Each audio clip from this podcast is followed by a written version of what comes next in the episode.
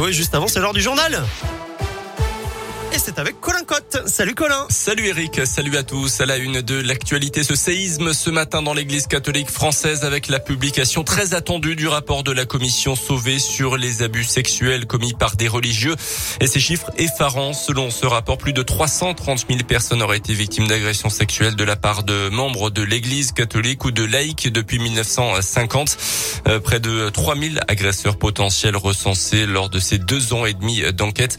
Le patron des évêques français euh, parle à vous son effroi, sa honte et demande pardon aux victimes. Il promet également que ces milliers de témoignages ne resteront pas sans effet. La commission sauvée doit ensuite formuler une quarantaine de propositions euh, sur l'écoute des victimes, la formation des prêtres et religieux ou encore sur la gouvernance de l'Église. Dans le reste de l'actualité, ce mardi, une grande journée de mobilisation partout en France à l'appel de l'intersyndicale CGT, FO, FSU et Solidaire notamment. Les salariés du privé et du public sont appelés à cesser le travail pour la plus grosse mobilisation de cette rentrée sociale. Une grogne et une colère qui interviennent après 18 mois de crise sanitaire, de quoi accroître encore les inquiétudes pour certains secteurs. Jean-Michel Gourgaud est le secrétaire général de la CGT dans la région les petites euh, et moyennes entreprises, bon, ben, effectivement, euh, sont sous perfusion hein, et donc euh, ont des difficultés énormes. Mais comme pour la plupart, c'est là où le système est pernicieux. Elles travaillent dans la sous-traitance. Alors, je pense à la métallurgie pour la sous-traitance automobile, mais d'autres formes de sous-traitance, y compris dans le textile par rapport aux grands groupes. Elles se retrouvent aujourd'hui sous perfusion. Alors, il y a les PGE qui vont s'arrêter effectivement. Sauf que si ces entreprises sont en difficulté dans le cadre de leur production, les grands groupes qui les utilisent et qui les mettent sous pression, parce que les marchés se négocient comme ça, eux, par contre, font des bénéfices euh, considérables et, et, abreuvent leurs actionnaires de, de, dividendes. Donc on voit bien que le système du coup est, est très pernicieux.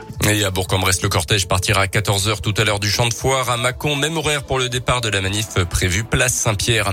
À retenir également cet acte de bravoure de deux gendarmes indinois vendredi soir vers 19h alors qu'ils intervenaient en garde Culose. Ils sont interpellés par la passagère d'un train à quai leur signalant qu'un jeune homme se trouve inconscient à bord, la victime ne respirant plus. L'un des militaires lui a alors prodigué un massage cardiaque avant l'arrivée des secours, notamment du SMUR. Finalement, le cœur du jeune homme est reparti grâce à un défibrillateur et son état de santé s'est amélioré quelques jours plus tard. Lui avait volontairement percuté la voiture des gendarmes fin septembre à Lannieux pour les empêcher de rattraper son ami. Un jeune conducteur a été jugé hier à Bourg et a écopé deux ans de prison, dont un avec sursis, sans mandat de dépôt à la barre. Il a évoqué un simple accident de la route après une course-poursuite.